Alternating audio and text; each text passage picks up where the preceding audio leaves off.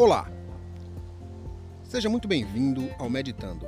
Aqui você medita em todos os significados da palavra meditar, seja no sentido de pensar, de sentir, de contemplar ou de sonhar. Tudo isso você faz em Meditando.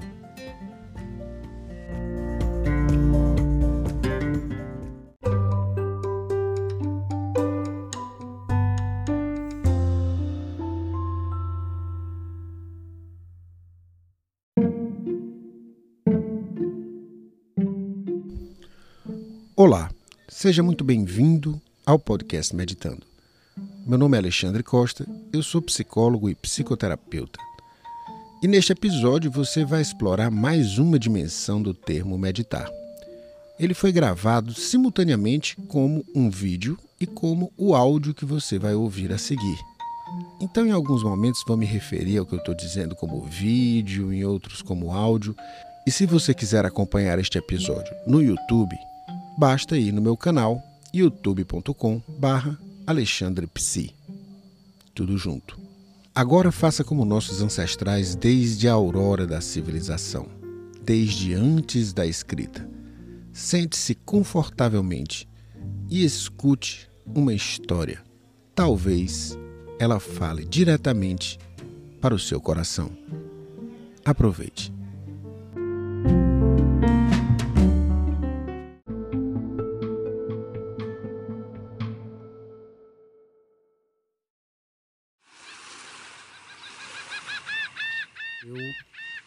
Tenho um projeto novo que eu estou desenvolvendo durante a quarentena. É um projeto que está quase diário, não está completamente diário porque eu tenho algum, muitas tarefas para fazer em casa, então às vezes eu estou sem tempo, estou sem inspiração para escrever o roteiro. Mas é um projeto essencialmente baseado em meditação. Meditação e também hipnose, auto-hipnose, na verdade. Tenho usado essas técnicas cada vez mais no consultório e tenho obtido excelentes resultados com elas. Então eu resolvi dividir com as pessoas essas técnicas que eu tenho usado que são muito poderosas num podcast chamado Meditando, que está no anchor.fm/meditando. Anchor se escreve A-N-C-H-O-R e está aí embaixo para você ver. E o link também está na descrição desse vídeo. É, o áudio que você está ouvindo aqui, ele simultaneamente está sendo também veiculado no podcast Meditando. O podcast ele explora a palavra meditar em todos os sentidos da palavra. Ela tem aquele sentido transcendental de você se concentrar nas suas sensações corporais, de você transcender as suas preocupações, as suas ansiedades, as suas crenças limitantes e você ficar num espaço de silêncio interior. Tem esse esse sentido que é aquele sentido oriental, né? Tem um sentido mais ocidentalizado de pensar sobre algum assunto, eu vou meditar sobre tal coisa então, frequentemente você vê, por exemplo, um livro chamado Meditações, como o livro de Santo Agostinho, o famoso livro de Santo Agostinho, que nada mais são do que reflexões. Então, meditar também tem esse sentido, mas um dos pais da, da, da, da civilização ocidental é Santo Agostinho, né? E ele usa a palavra nesse sentido, no sentido de é, é refletir, né? Então, tem eu leio textos, eu conto histórias, que é uma outra maneira de meditar também, é contar histórias, né? Porque as histórias elas têm um poder de penetrar pelas frestas dos nossos filtros mentais, as nossas crenças, para que a gente preste atenção numa história, para que a gente se envolva numa história, especialmente se a gente tem alguma identificação com o protagonista ou os protagonistas da história, a gente baixa a guarda e quando a gente baixa a guarda, junto com a guarda, estão também as defesas que muitas vezes estão mantendo estados de sofrimento mental. Então, quando você relaxa e baixa a guarda, as, as, através de histórias, por exemplo, você também está meditando, você está deixando entrar em você uma sabedoria que às vezes é ancestral, porque aquela história ela é contada às vezes, as histórias que eu escolho, elas são contadas às vezes em formatos diferentes, em muitas culturas diferentes. São histórias de ensinamento através da qual a humanidade transmitia conhecimento e sabedoria para as gerações futuras né, é, durante milênios antes da invenção da escrita. E uma vez que foi inventada a escrita, houveram padronizações dessas histórias, diversas padronizações das histórias.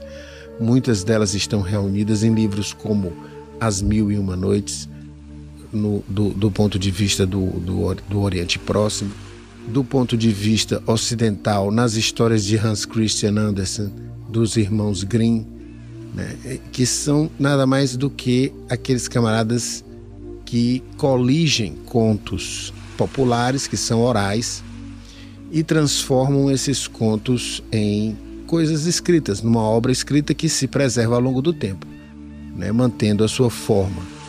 Quando a tradição oral avança sem qualquer padronização, como é o caso, por exemplo, em algumas sociedades africanas que não têm escrita, você vê uma tradição oral mais dinâmica, no sentido de que ela vai se transformando ao longo do tempo.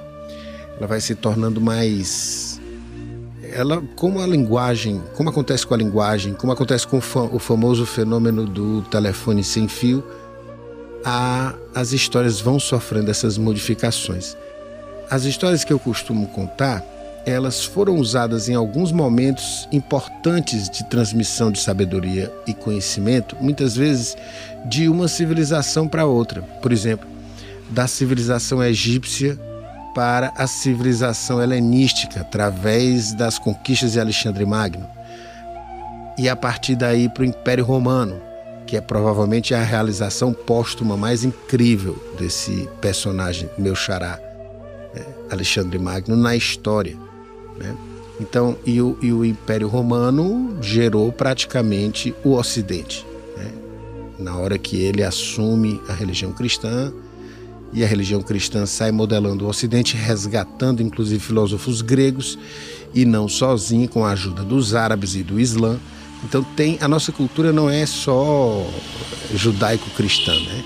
Ela é judaico-islâmico-cristã e por causa das cruzadas e daquele período de hostilidade entre as grandes religiões abraâmicas, especialmente o Islã e o cristianismo, e também é, por causa de certas diferenças de visão, certas incompatibilidades na crença formal dessas grandes religiões abraâmicas, houve é, diferenciações nas maneiras com que essas religiões viam é, acontecimentos considerados sagrados como o nascimento e a crucifixão e morte de Jesus Cristo, por exemplo.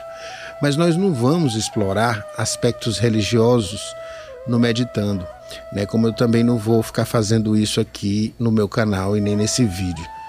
O objetivo não é procurar o que divide, mas procurar o que já foi chamado de filosofia perene. Eu vi o Aldous Huxley se referia a esse termo e eu tinha achado que ele era o primeiro que tinha eh, eh, delimitado esse que tinha cunhado esse termo na verdade mas eu, eu aprendi depois que ele vem de muito antes né, talvez até é, da Idade Média porque grandes visionários de todas as religiões abraâmicas que é, são que é aquela tradição que eu me interesso mais né? Eu tive algum contato muito pouco com o budismo, com o taoísmo, leituras muito superficiais. As leituras que realmente me envolveram de maneira mais integral, elas são relacionadas ao cristianismo e ao islamismo, menos ao judaísmo, embora o cristianismo esteja infundido de judaísmo também, dentre, dentre outras coisas, né? dentre outras é, crenças que inclusive sobreviveram ao Egito. O próprio judaísmo sofreu influência egípcia. Existe uma teoria de que o monoteísmo é, judaico ele é, ele é descendente né, do monoteísmo do Akhenaton, aquele faraó egípcio que baixou o decreto proibindo o politeísmo e deu uma confusão e o filho dele que é o Tutankhamon, re, re, realinhou o Egito com a prática mais, digamos, democrática, como era conhecido na época, né? como era visto na época o politeísmo. Porque o politeísmo nada mais era do que cada cidade ter, tipo, como se para se entender com os parâmetros de hoje, o seu santo padroeiro.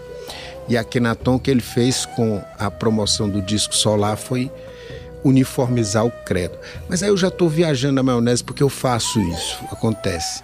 Eu ia, na verdade, era contar uma história para vocês que vai direto para o podcast Meditando. Inclusive, você pode estar vendo a minha imagem aqui no meu canal do YouTube, que é o youtube.com/barra Alexandre Pisci, tudo junto, né? ou alexandre.pc, tanto faz. Ou então você está ouvindo e não me vendo no anchor.fm barra meditando. Tá? Tudo isso são formas de meditar que eu estou explorando conectadas com culturas muito antigas. Então, tem um componente que é científico, que é do uso é, científico da meditação, na terapia e, e, e na melhoria da, da, da, da, saúde mental, né, do bem-estar. Mas também tem um componente aí que é cultural, sim. Não tenho como me excluir disso, porque a minha cultura aponta nessa direção e a minha prática também aponta nessa direção. Não a minha prática clínica, mas a minha prática pessoal. Como esse podcast e esse canal, né, esse vídeo especificamente, é um oferecimento dessas técnicas que eu sei que tem uma relação com práticas ancestrais e a ponte são as histórias, né? A ponte não são as técnicas que eu uso, técnicas que um psicólogo qualquer do século XXI, mesmo os ateus, se eles se, se conectam com alguma é, terapia cognitiva de terceira onda, eles vão fazer isso que eu estou fazendo aqui. Então, não tem tanta diferença assim entre uma técnica que eu uso no consultório. O que amarra o que eu faço é eu puxar a crença do, do paciente num sentido mais profundo e conectá-la com a imaginação desse paciente. Né? Eu faço isso aqui coletivamente e posso fazer individualmente com você numa sessão online, já que ultimamente as sessões psicológicas, devido à quarentena, são todas online. Eu tinha um ou dois pacientes em outros estados e agora todos os meus pacientes eu estou atendendo pela internet, alguns com vídeo e áudio e outros com mensagens de texto, mensagens de áudio e tudo mais. Os que não gostam muito do fluxo das, das videochamadas. Tá? Acabou o merchan, Vamos para a história. a história envolve valor pessoal. Um camarada estava em dúvida a respeito do seu próprio valor pessoal. E aí, ele procurou um homem da cidade em que ele morava, que todos diziam que era um sábio. E chegou para ele perguntando: Mestre, eu ouvi muitas pessoas dizerem que eu não tenho valor. E eu não tenho meios para saber se eu tenho ou não valor. Então eu imagino que, como boa parte das pessoas diz, que eu não tenho valor algum, talvez eu não tenha mesmo. O que o senhor tem a me dizer? O senhor acha que eu tenho valor ou não tenho valor como pessoa? Aí o mestre fez assim uma cara meio impaciente e olhou para ele e disse: Eu não estou um pouco sem tempo, como se diz na internet, sem tempo, irmão, né? eu vou te pedir um favor. Se você me fizer esse favor, talvez a gente converse mais tarde. O cara estava tão desesperado que ele disse: Tudo bem, mestre, o que você quiser.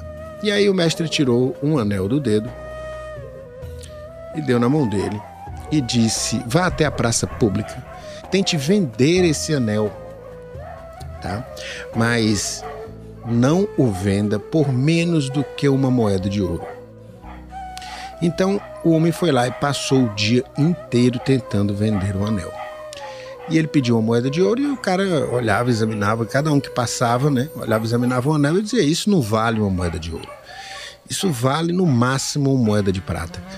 E aí teve um que chegou e ofereceu duas moedas de prata e ele não podia vender porque o anel não era dele, né? E a instrução que ele tinha que ele só podia vender se fosse uma moeda de ouro.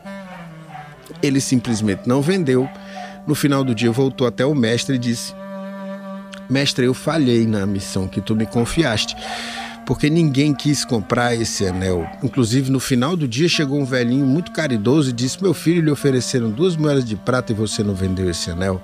Isso não vale nenhuma moeda de prata. E aí o mestre disse: É, que pena. Aí ele disse: Agora o senhor pode conversar um pouco comigo sobre aquela questão que eu fiz para o senhor? E ele disse: Mais um favor você vai me fazer antes disso. Eu quero que amanhã você leve anel para sua casa. Amanhã você vai até um ourives na cidade vizinha.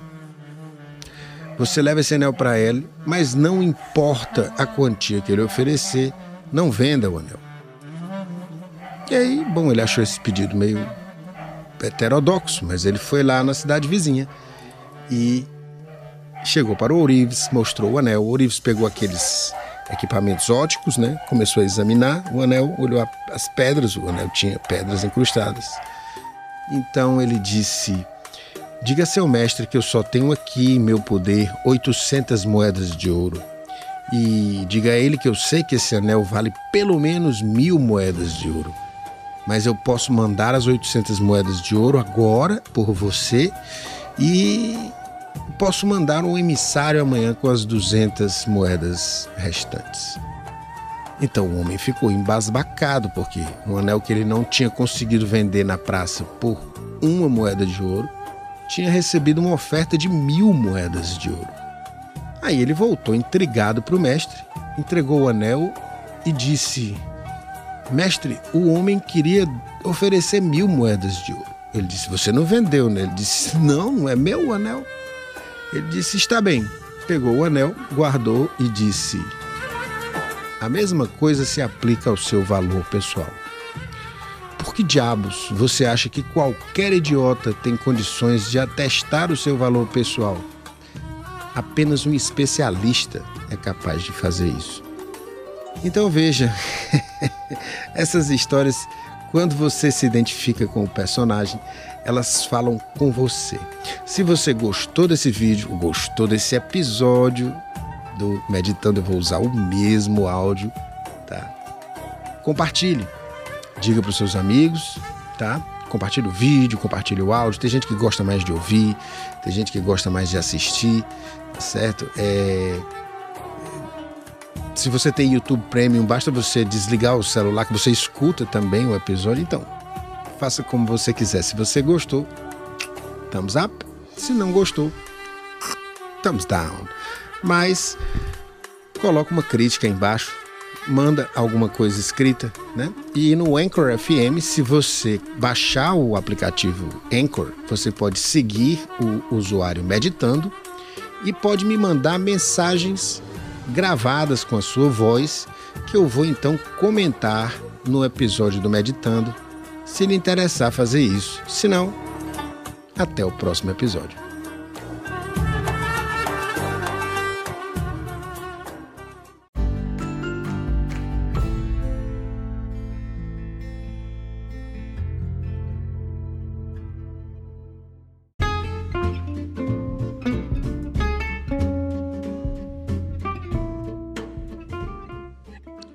E aí, curtiu o episódio? Se tiver curtido, Compartilhe para outras pessoas que você acha que podem se beneficiar dele. Eu sou psicólogo clínico e atendo inclusive pela internet. Se você quiser me contactar para uma abordagem mais personalizada, basta ir até instagram.com/alexandre Costa e falar comigo, me mandando uma mensagem no direct que eu respondo no máximo em 24 horas. Um grande abraço e até o próximo episódio.